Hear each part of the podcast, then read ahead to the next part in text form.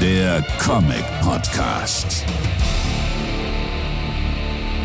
Herzlich willkommen zu einer neuen Ausgabe von Peng Puff Power, der Comic Podcast. Wie immer mit mir, Robert Moldenhauer als Moderator, äh, Sammler. Und auch heute habe ich wieder jemanden Neues dabei. Und zwar den Mario. Hallo Mario. Hallo Robert.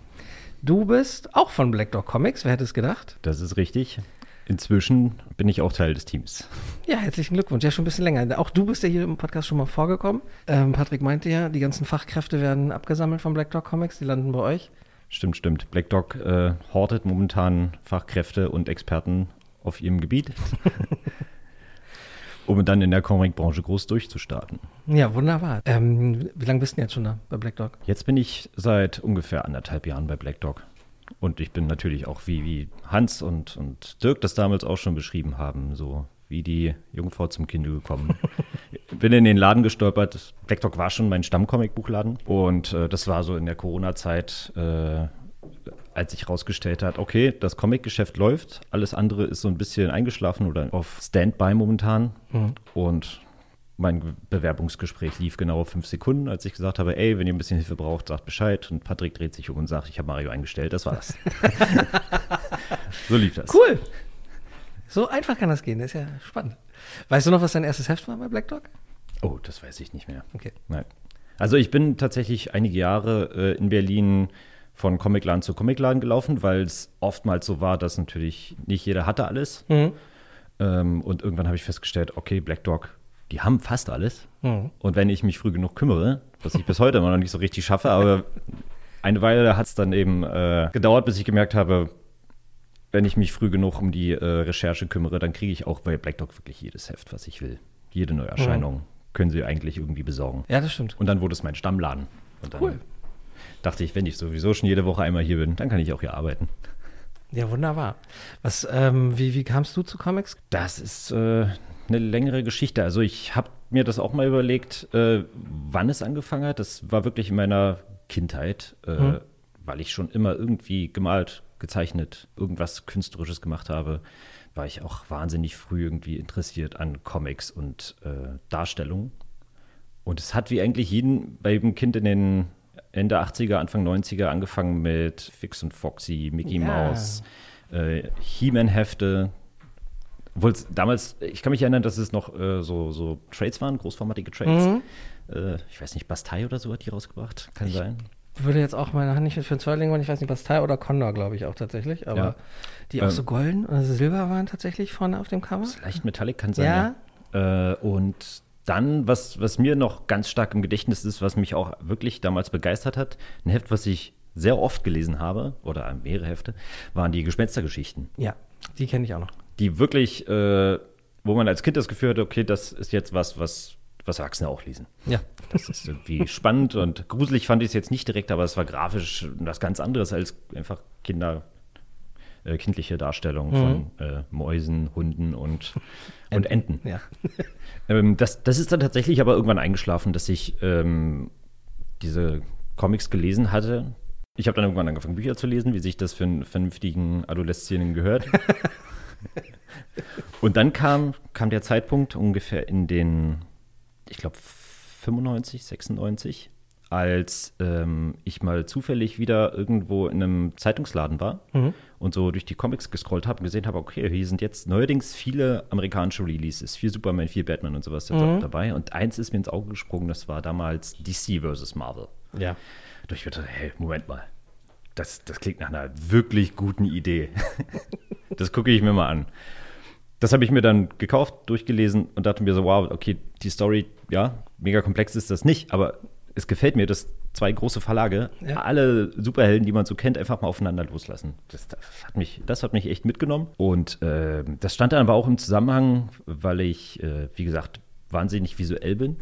Also, wenn die Zeichnungen gut sind, kann die Story auch eher mäßig sein. Das, da kann ich drüber hinwegsehen. Andersrum ist es für mich schwieriger. Okay. schwieriger. Und da waren, waren Zeichnungen drin von Claudio Castellini. Der ist, wenn man seine Zeichnungen anschaut, der ist ganz klassisch ausgebildeter italienischer Kunstmaler oder sowas. Oder, oder vielleicht war er auch Bildhauer. Also er kommt irgendwo aus der Richtung.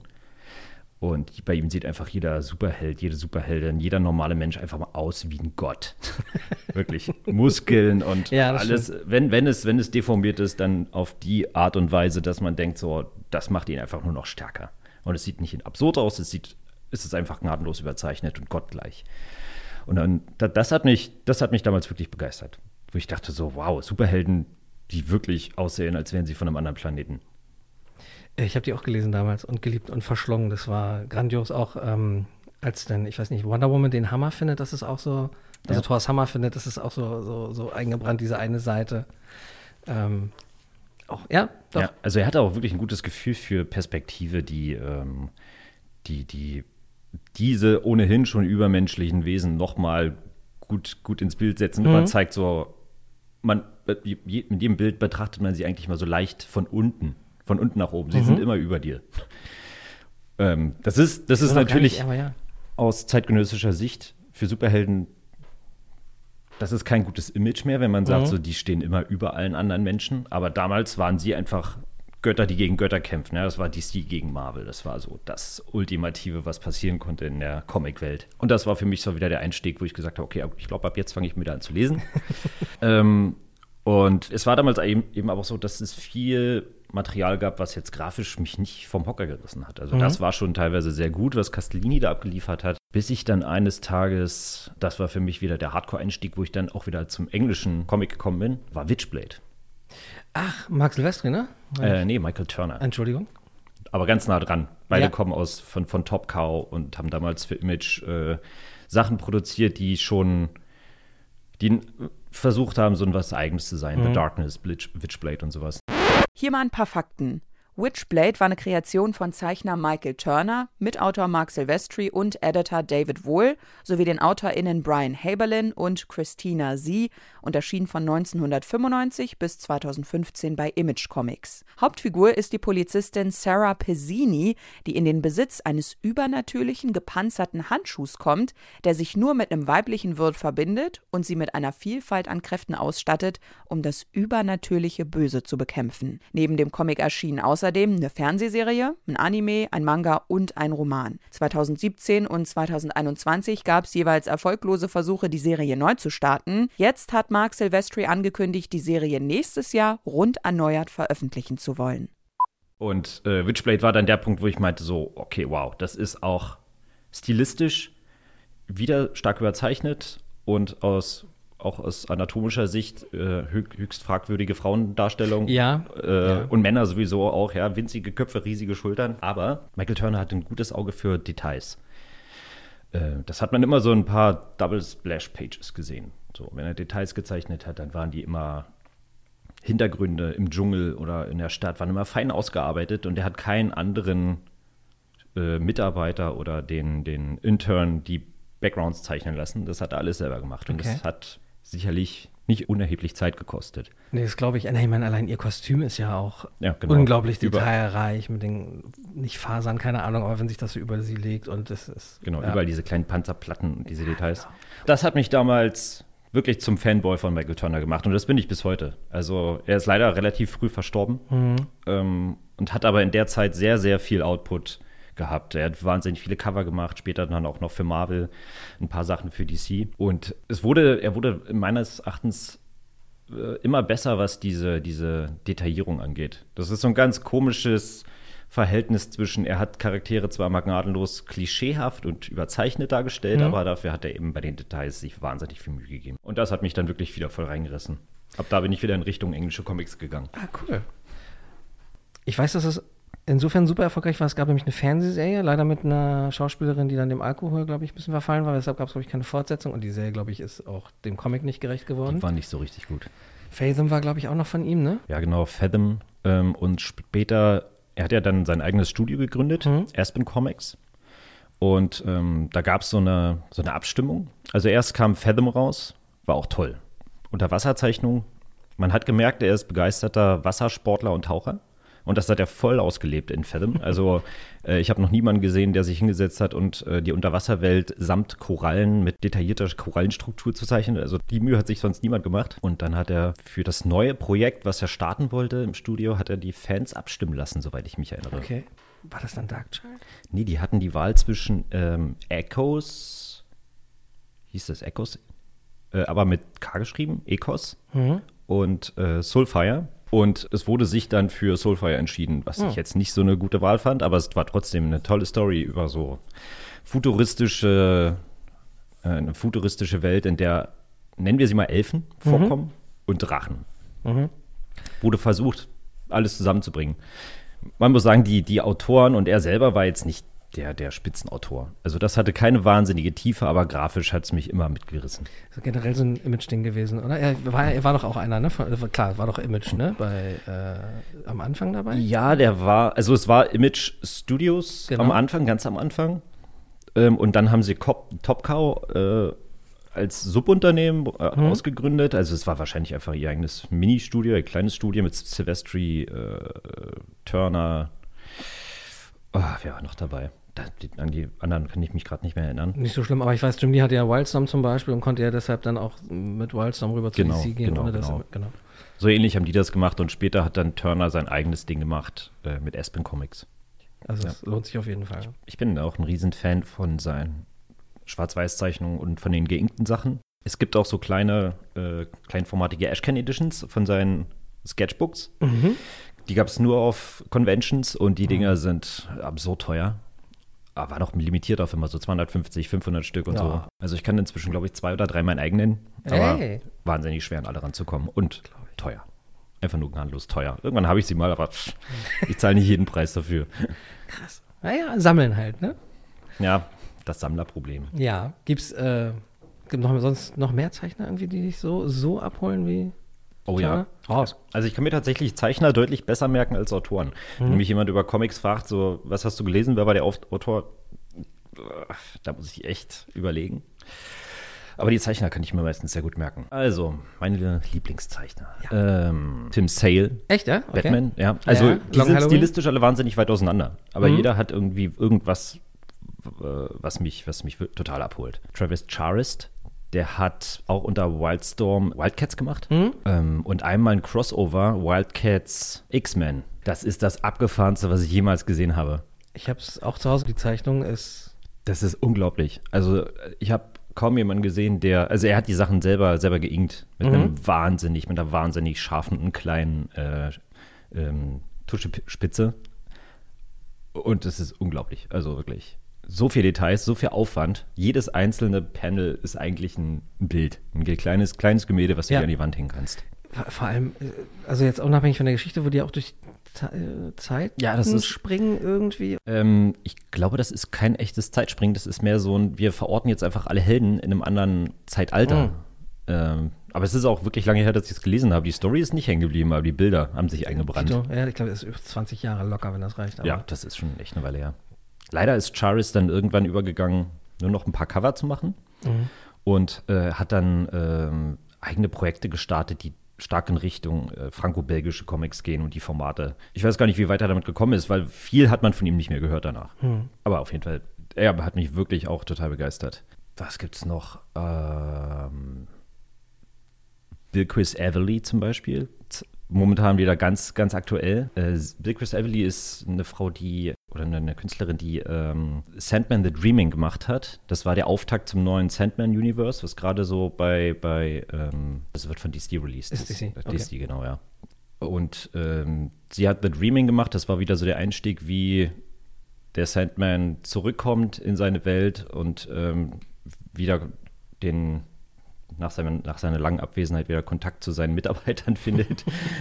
ähm, ganz toll gezeichnet. Und sie hat damals kurz, kurz nach dem Sandman, ich glaube, nee, vor dem Sandman war das sogar schon, äh, Supergirl Woman of Tomorrow gemacht. Nee, halt, stopp. Jetzt rede ich, weil das war andersrum. Bilkis Evely hat The Dreaming 2018 gezeichnet. Die wundervolle Serie Supergirl Woman of Tomorrow erschien ab Juni 2021. Ah, okay. Und jetzt gerade, ich, ich hatte damals, als es rauskam, das Heft ständig in der Hand. Also die Tim- Hefte, jedes Mal. Ja, ich Tom hatte in King der hat geschrieben, ne? Genau, Tom King hat geschrieben und ich hatte die Hefte in der Hand, habe mich so gefragt, so, warum kaufe ich es mir nicht? Also grafisch begeistert es mich total, aber es ist Supergirl und ich habe damals, auch heute, Superman, Supergirl und so, hat mich Nicht so einfach deins? nicht so richtig interessiert, weil Okay. es oftmals einfach Schema F war. Superman rettet die Welt und dann ist alles wieder okay und er ist unbesiegbar, fertig aus. Vielleicht verliert er seine Kräfte durch irgendeinen kleinen Zufall nochmal zwischendurch, aber eigentlich ist er durchgehend unbesiegbar und Supergirl wurde dann im Vergleich zu ihm immer noch in meinen Augen sehr stiefmütterlich behandelt. Mhm. Dann hieß es immer, sie hat zwar ähnliche Kräfte, aber doch nie so groß oder hat nie so große äh, so große Hindernisse zu überwinden wie er. Sie muss nie die ganze Galaxie retten, meistens mhm. ist es nur irgendwas. Nur die halbe. und das hat mich auch inhaltlich, fand ich stark redundant. Hat mich nie interessiert. Und dann äh, kam jetzt die Ankündigung, Woman of Tomorrow wird verfilmt. Und da dachte ich mir, okay, jetzt ist es soweit. Ich muss es lesen. Habe mir dann nochmal schnell äh, die Hefte besorgt, bevor sie dann tatsächlich von Sammlern komplett alle mhm. aufgekauft werden. Was auch passiert ist. Ich wollte gerade sagen, ist nicht mehr so einfach, die zu bekommen, glaube ich. Ne? Also ich weiß nicht. Nee, die Hefte kriegst du nicht mehr überall. Ähm, es gibt aber das Trade. Das kann man sich immer noch kaufen. Ach, ich Gott glaube, ich glaube, das kriegt man auch noch. Und es wird jetzt im Zuge der Ankündigung für den Film natürlich auch nochmal released. Ja. Das sollte mich auch wundern. Und äh, es ist gut. Also ich habe es angelesen, ich bin noch nicht ganz durch. Und ich muss sagen, mir gefällt das Supergirl, was dargestellt wird, wirklich gut. Und die Geschichte ist es ist witzig geschrieben. Also ich finde das gut. So ein kleines, vorlautes Mädchen, was eine sehr, sehr elaborierte Art hat, sich zu äußern und dann das Supergirl, was eigentlich nur mal irgendwie ein bisschen frei nehmen wollte, einen kleinen Urlaub machen wollte auf einem fremden Planeten, der ihr dummerweise die Kräfte genommen hat, oh. weil es keine rote Sonne gibt. Äh, weil es keine gelbe Sonne gibt. Mhm. Ich glaube, ich weiß gar nicht, ob sie rot war, aber die Farbe ist egal. Gelb ist ja das Einzige, was ihr Kraft verleiht. und äh, es hat mir gefallen. Und grafisch ist Chris Everly momentan wirklich äh, eine der besten Female Artists. Es ist ganz toll, wie sie, wie sie einen völlig eigenen Stil entwickelt, wo früher die meisten gesagt hätten, so, ach, das ist so ein bisschen flach und wo ist denn die Schraffur und so. Und das ist aber hervorragend. In Kombination mit dem, äh, mit dem Koloristen, dessen Namen ich leider gar nicht kenne. nicht so schlimm, ist, ist das Ergebnis echt klasse. Und ich bereue, dass ich es damals nicht schon gelesen habe. Ja, jetzt hast du mich auch auf den Geschmack gebracht. Die liegen auch alle bei mir rum. Das sind zwölf Hefte, glaube ich, ne? Zwölf Standardlänge, ne? Ja, ich, ja, ich wollte die auch in einem, in einem Rutsch durchlesen. Ähm, hatte auch da Angst, dass sie es wie mit Swamp Thing machen, ne? Es sind zum Glück zwölf geblieben. Es sind nur acht Hefte und der Kolorist hieß übrigens Matt Lopez. Gut. Sonst noch? Artists, die mich begeistern. Ja. Hau raus. Wie nehmen wir denn? Wie nehmen wir denn? Kannst es alles gibt, erzählen. Es gibt, es, gibt, es gibt tatsächlich echt viele, die, die vor allem leider nur Cover machen ähm, ähm, Jerome Opeña, mhm. ich hoffe, ich habe das einigermaßen vernünftig ausgesprochen, der hat ähm, Spider-Man, Spider-Man Cover hat er oft gemacht und ganz signifikant äh, Seven to Eternity, geschrieben von Rick Remender. Mhm. Ist jetzt gerade als äh, Deluxe Hardcover rausgekommen, ein wirklich ziemlicher Brecher, Sondergröße, also es ist noch ein bisschen größer als die Original Comic Releases. Mhm.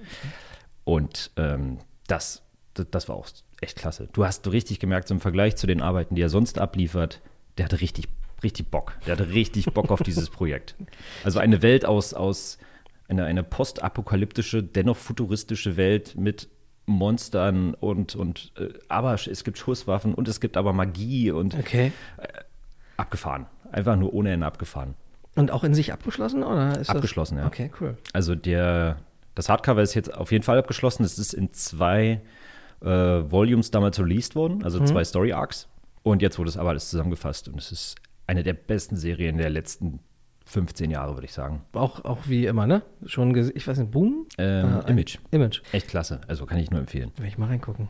Sonst, äh, ja. was mir gerade einfällt, äh, Zoe Thurgood, die hat auch mit Cover, Covern angefangen und die hat gerade ähm, vor zwei Monaten, vor drei Monaten, Ende letzten Jahres, äh, hat sie ein ich glaube sogar selbst verlegt, ein, ein kleines Buch rausgebracht, uh, It's Lonely at the Center of the Earth.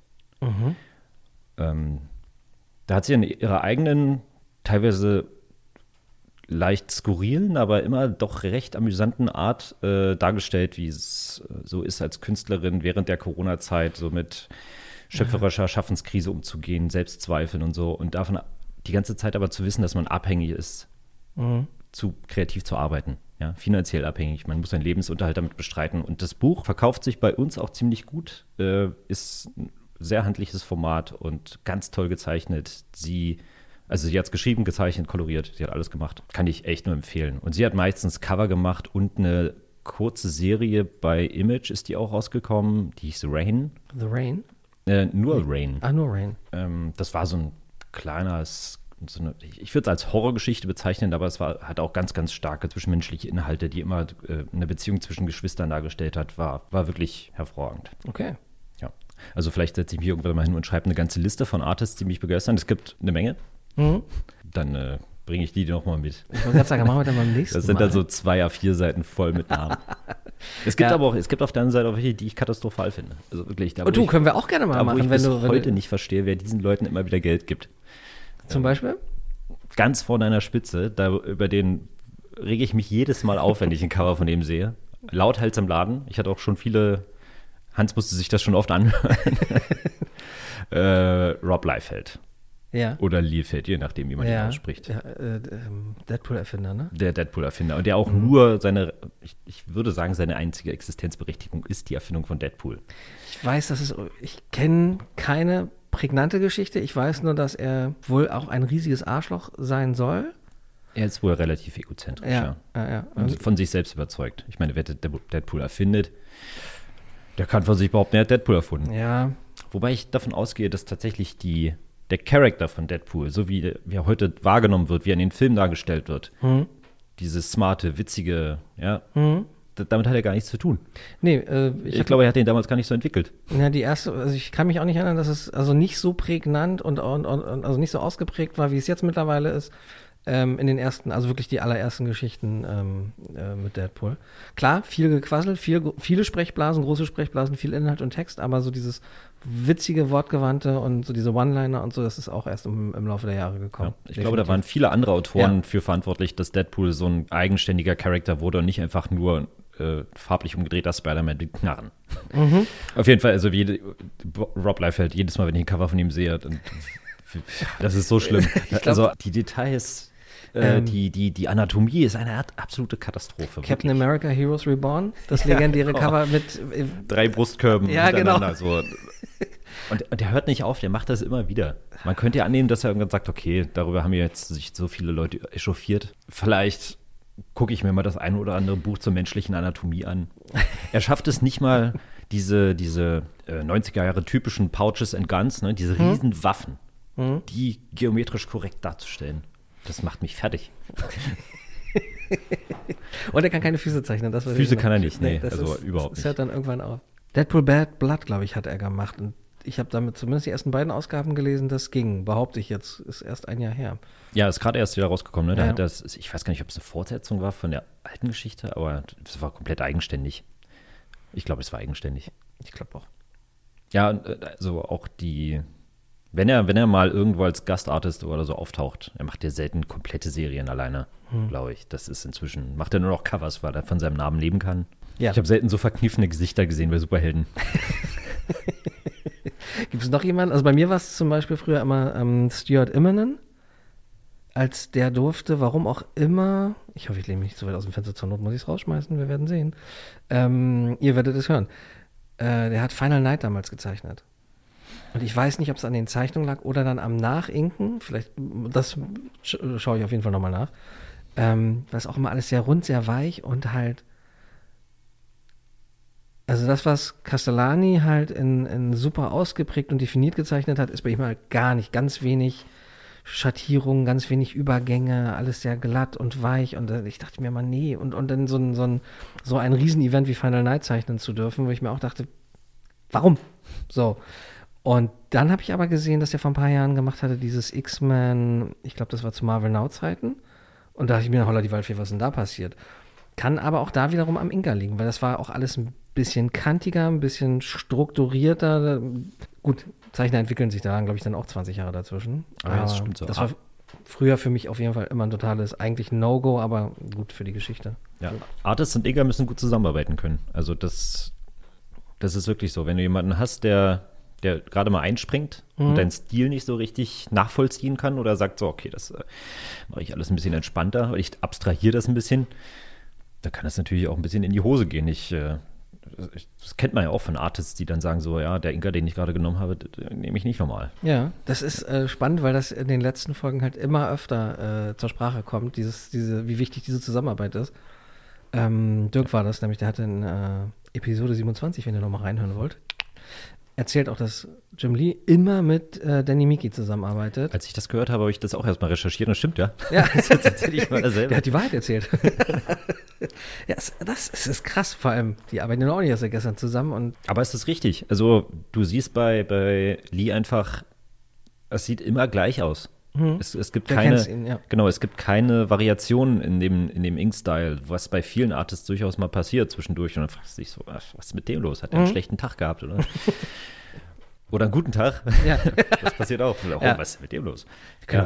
Deshalb, ne? Also wie gesagt, bei Stuart immer, ich äh, check das nochmal auf jeden Fall. Ansonsten, was liest du? Ich bin sorry, die Übergänge sind heute der Knaller. Ich Ja, ich, ich, ich wollte noch was anhängen. Ja. Äh, dieser stilistische Unterschied, äh, manchen Artists tut das auch echt gut, einfach mal was anderes zu machen. Ich erinnere mich gerade an ähm, Fantastic Four Full Circle, wo Alex Ross Hm? gesagt hat, so, okay, ich glaube, ich male mal nicht, ich zeichne mal oder benutze meine, meine ähm, Bleistiftvorzeichnung und koloriere da, drüber. ja. Äh, ich weiß nicht, ob du, das, ob du da reingeschaut hast, Nee. aber ähm, das ist das Beste, was ich jemals von Alex Ross gesehen habe. Also so was Layout, Farben und grafische Qualität angeht, äh, Fantastic Four Full Circle ist wirklich richtig gut. Im Vergleich zu allem, was er sonst macht. Ich meine, er ist, er ist der König der fotorealistischen Superheldendarstellung, ja. Unangefochten. Und wir haben auch ab- früher die, die Superman-Darstellung, ja, der, der Superman of the Future mit dem Exoskelett und so. Das hat mir auch alles total gut gefallen. Auch die Ideen, die er, die er dafür hatte. Korrektur Batman, ne? War das Batman, Entschuldigung. Alles gut, nicht so schlimm.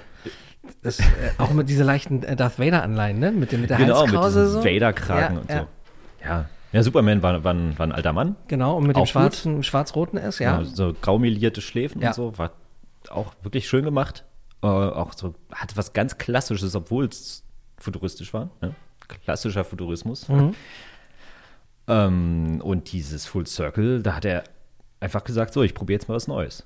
Das war, glaube ich, so, dass das Projekt, ähm, er hatte das Projekt vielleicht fertig oder er hat es auf jeden Fall in, fast in Eigenregie durchgezogen und hat es dann aber bei Marvel irgendwie nicht durchgesetzt bekommen. Die wollten das nicht als normales Release rausbringen. Und dann wurde es bei, von A-Books unter Marvel-Lizenz aber herausgebracht. Okay. Ich glaube, es hatte wahrscheinlich was mit dem Inhalt zu tun, dass es nicht Kanon war oder so. Äh, müsste ich selber nochmal nachlesen. Aber die Grafik, die Darstellung. Krass, wir- ist wirklich mir noch nie untergekommen. Bin ich total gespannt, weil ja. Es, kam, es kam auch nur als ähm, großes Trade, also es war kein Hardcover. Mhm. Ich glaube, es war ein, war ein Trade und äh, als, als ähm, Slipcase äh, Deluxe Edition kam es auch raus. Ähm, ist aber jetzt nicht wahnsinnig teuer und sieht gut aus. Sieht echt gut aus. Krass, ich bin ich super gespannt, weil ich damals auch Kingdom Come war ja das, was ihn, glaube ich, so wirklich groß gemacht hat irgendwie. Und das war natürlich super beeindruckend, ne? gerade ne? dieses gemäldeartige, fotorealistische. Ich glaube, der hat auch mit, teilweise mit SchauspielerInnen irgendwie zusammengearbeitet und mit Fotografien. Und mittlerweile, weiß ich nicht, bin ich satt, weißt du, mir das anzusehen. Ist auch immer so, wenn ich sehe, Alex Ross macht die Cover, ist immer so, hm, Ja, gut, aber ja, weil es auch immer so, so diesen Shiny-Effekt dann irgendwie auch noch äh, oft hat. Weiß ich nicht, wie ich das irgendwie so glänzend, keine Ahnung. Ist, ist nicht mehr meins.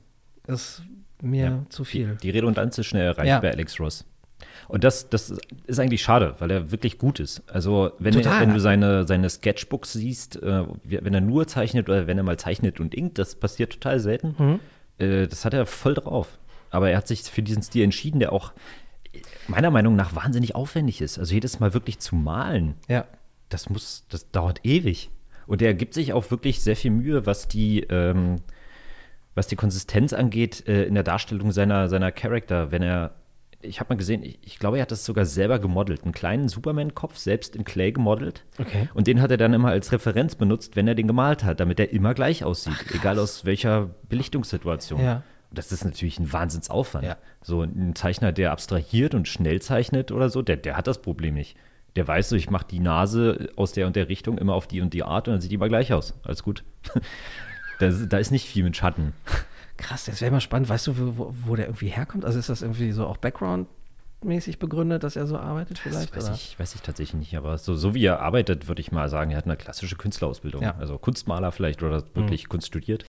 Tatsächlich ist Alex Ross ein klassisch ausgebildeter Maler. Er studierte Malerei an der American Academy of Art in Chicago. Ja, weil wie du schon meinst, super aufwendig, gerade mit Blick auf Auftragsarbeiten. Äh, Das stimmt, ja. Brauchst du dann gutes Timing wahrscheinlich. So, ich habe dich bei irgendwas unterbrochen. Nö, alles gut. Das war nur die, die, der schlimmste Übergang ever, der, der den ich jetzt noch mal versuche. Nee, hast du sonst noch was zu ZeichnerInnen irgendwie? Oder?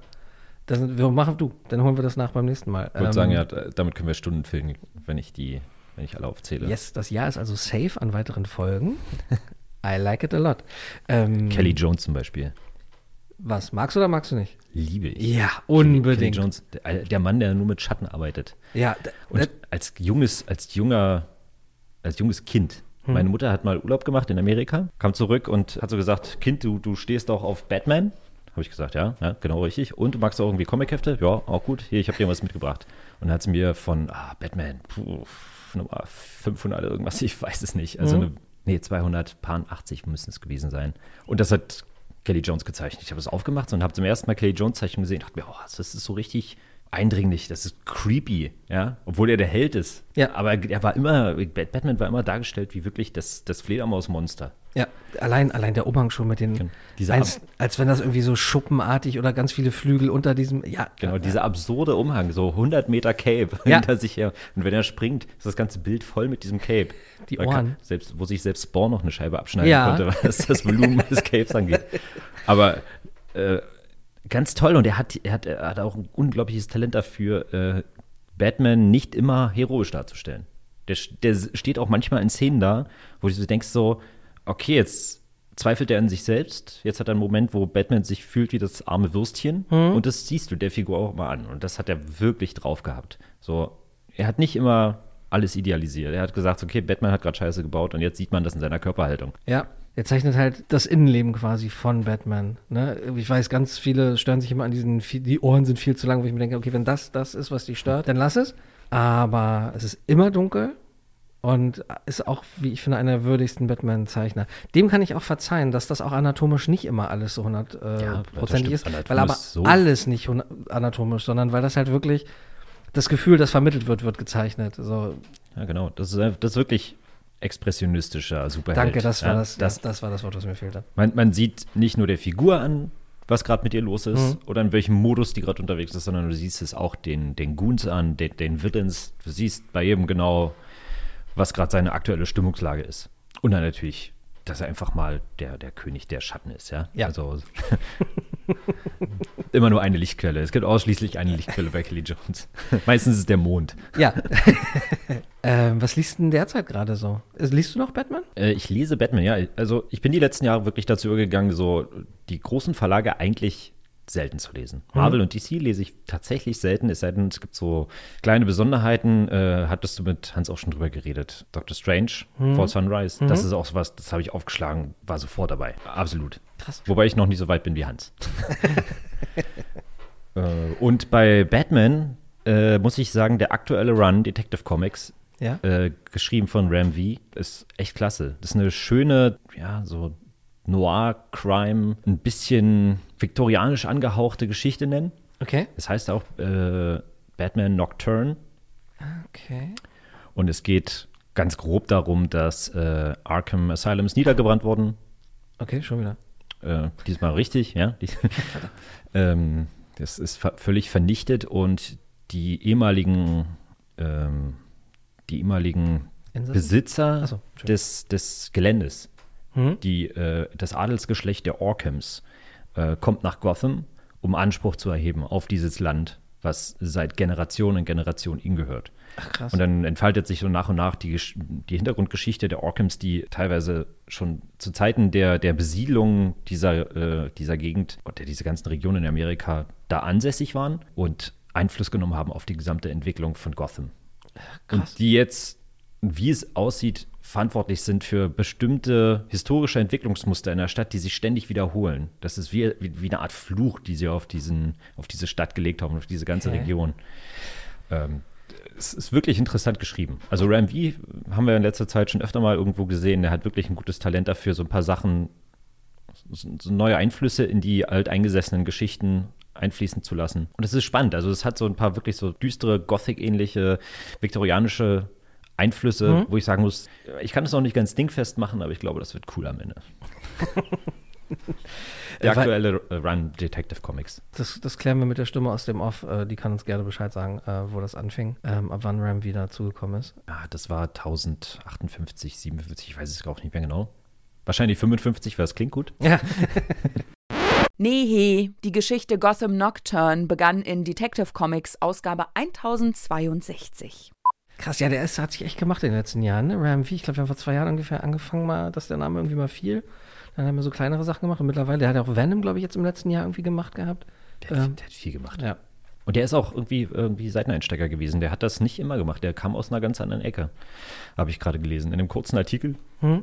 Der hatte früher einen anderen Job und hat dann gesagt, so jetzt, jetzt schreibe ich Comics. Sonst, was ich gerade gelesen habe, das fand ich witzig. Hm? Ähm, kam bei Dark Horse raus, äh, ist gerade auch nur ein Heft erschienen, ich glaube letzte oder vorletzte Woche war das, ähm, Where Monsters Lie. Mhm. Das ähm, ist so ein ganz kurze, ich, ich glaube, das sind, sind auch nicht viele Hefte, vielleicht vier oder fünf. Äh, ein, ein, ein, ein Gedankenspiel, wo treiben sich eigentlich unsere Lieblingsmassenmörder und, und Filmmonster rum, vor allem Massenmörder, so, so Jason und, und Leatherface und sowas. Äh, wo treiben die sich rum, wenn die gerade nicht gerade ihren, ihren Killing Spree haben? Okay. Und es gibt eine, eine gated Community. Der Name ist mir gerade entfallen, aber äh, es ist eine gated Community, die sich um, die, um sie kümmert. Das ist so ihr Rückzugsort, ihre Festung der Einsamkeit, Okay. wo sie die Zeit verbringen, in der sie gerade mal nicht ihrem Haupttätigkeitsfeld nachgehen. Mit Menschen umbringen. Ja. Ja, so. Ähm, alle dann zusammen? Genau, die so? wohnen dann in so einer kleinen, in so einem kleinen Dorf mit so Häusern, die nebeneinander sind. Da hat jeder seine Hütte Aha. und da gelten noch feste Regeln. Also es gibt so Kehrwoche und sowas und da muss man sich drum kümmern. Und es gibt Regeln, an die man sich hält. Also zum Beispiel, du darfst da keine Menschen umbringen, Mhm. weil das ist ja ihr, ihr geheimer, ihr Lair, Ja. ihr geheimer Rückzugsort. Und ähm, an die Regeln müssen sie sich halten. Das kriegen nicht, leider nicht alle hin. Es gibt ein paar, die so ein bisschen, äh, die manchmal so ein bisschen verkacken, ne? weil sie Ja. ihrem Hobby einfach da auch nachgehen Der wollen. Drang zu groß ist, ja. Äh, aber die, diese Gated Community, es ist noch nicht klar, weil das erste Heft ist erst raus, es ist noch nicht klar, warum sie die unterstützen. Aber sie sind diejenigen, die, wenn am Ende des Films der, der Supervillain oder der, der Massenmörder erschossen, verbrannt, irgendwie übel zugerichtet wird Ja. und dann da liegt und alle denken, ah, er ist tot, haha, Happy End. Sie sind der, äh, diejenigen, die ihn dann immer rausziehen, Ah, äh, da, dafür sorgen, dass er verschwindet, ähm, ihn wieder aufpäppeln ja. und äh, auch die äh, Sonntagseinkäufe, äh, Samstagseinkäufe für ihn machen. Denn du kannst ja mit so einem stark entstellten Gesicht oder wenn du immer Ja. eine Axt dabei hast, dann kannst du ja Doof, ja. nicht einfach in Aldi gehen oder, oder in einen anderen Einkaufsladen. Ne? Oder dann- ein anderes dann, Gesicht als Gesicht trägst, ist halt Genau, schwierig. wenn du ja. fremde Gesichter trägst. da kannst du nicht einfach mal Eier und Milch kaufen gehen, das geht nicht. Und das erledigen die für dich. Coole Idee. Es gibt ein paar Massenmörder, die einfach auch ganz normal aussehen und für die ist es deutlich leichter einzukaufen. Die helfen den anderen dann und kaufen für sie ein. Ach, sehr cool. Ja. Ich glaube, dafür, die großen Breiten machen dafür dann den Müll oder so. Oder reparieren mal den Gartenzaun. Klingt, klingt super spannend, der Ansatz, auf jeden Fall. Das ist äh, ziemlich, also das Setup ist schon mal echt absurd. Where Monsters Live? Äh, Lie. Lie. Where Monsters Lie, okay. Und das, ich glaube, das kommt ja in den nächsten, nächsten Heften noch raus, warum denn diese Gated Community erstens so cool ist und entspannt, äh, weil sie, das ist ein großes Anwesen, das ist nicht irgendwo, äh, im, im, irgendwo weit draußen, ja, sondern das scheint wohl eine bewohnte Region zu sein, in der die äh, ihre, ihre Community haben. Und es muss äh, einen Grund haben, warum sie diese eiskalte Coolness haben und sagen so, ja, wir leben jetzt hier und wir werden auch meistens in Ruhe gelassen. Und welchen Grund sie auch haben, den, äh, also diesen Service anzubieten. Ja, vor allem, ja, wollte ich gerade sagen, was ist die Motivation dahinter, mehrere Massenmörder zu hegen und zu pflegen und Genau. denen da so ein Umfeld zu schaffen und vor allem vorzubereiten, damit die wieder rausgehen dürfen. Ja. Ist aber natürlich, es ist ähm, mit einem, es ist stark morbid, aber trotzdem äh, die ganze Zeit dieser, diese eiskalte Ironie dabei. So, und, und auch viele Momente, wo du denkst, so ja, stimmt, auch Massenmörder können Idioten sein, das stimmt. also wirklich nicht mal fähig, in einer, in einer, einer Wohngemeinschaft klarzukommen. Nicht mal da können sie sich an Regeln halten. Genau, nicht mal das. Schweinerei. Wer hat das jetzt nochmal geschrieben? Wer das geschrieben hat, äh, ist mir entfallen. Habe Ah, ich, okay. hab ich versucht nochmal zu rekapitulieren. Äh, ein Gedanken ist äh, nicht bekannt. Also ist kein, kein großer Name bisher. Also, die Geschichte entspringt der Feder von Kyle Starks, der am längsten angestellte Autor und gelegentlicher Zeichner der Rick and Morty Comics. Er war bereits zweimal für den Eisner Award nominiert. Das ist sowas wie der Oscar der Comic-Szene. Piotr Kowalski ist ein polnischer Comiczeichner. Er war bisher für die Dark Tower Comicreihen The Prisoner und House of Cards der verantwortliche Zeichner. Koloriert wird die Serie vom serbischen Künstler Wladimir Popov. Aber es ist auf jeden Fall äh, ein lustiger Ansatz. Wer weiß, wollte ich gerade sagen, mit der Geschichte. Okay, hast du sonst noch was, was du uns mitteilen möchtest, Mario? Es gibt noch was, was ich sagen möchte.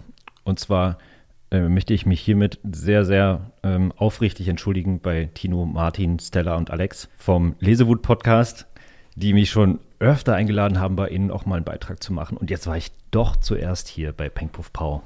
Es tut mir leid, ich liebe euch. Dann würde ich sagen, packen wir es für heute. Wenn ihr Feedback habt, schreibt uns gerne pengpuffpau at podnews.de oder folgt uns auf Instagram. Die Zahlen dürfen steigen. pengpuffpau unterstrich der Comic Podcast. Ansonsten wisst ihr, wenn ihr Comics braucht, Black Dog Comics. Und genau, ihr wisst, wo ihr uns hören könnt. Lasst gerne ein Like da, wo ihr es könnt. Und ansonsten hören wir uns dann wahrscheinlich das nächste Mal am 15. März, wenn wir den Rhythmus ein bisschen beibehalten können. Ich habe Urlaub, darum müssen wir mal schauen, ob das klappen wird. Aber der 15. März sollte eigentlich feststehen. Mario, danke, dass du da warst. Sehr gerne und ihr viel Spaß im Urlaub. Dankeschön. Erhol dich gut. Ja, bis dann. Tschüss. Peng. Puff. Pow. Der Comic Podcast. Eine Produktion von Podnews. Sonst würde ich sagen, sind wir nämlich schon am Ende der Folge angekommen. Tatsächlich. Ja. So eine Stunde ist kurz. Nee, halt, stopp. Jetzt rede ich, weil das ist andersrum. Ruhe! Nee, sprich mal noch ein bisschen weiter.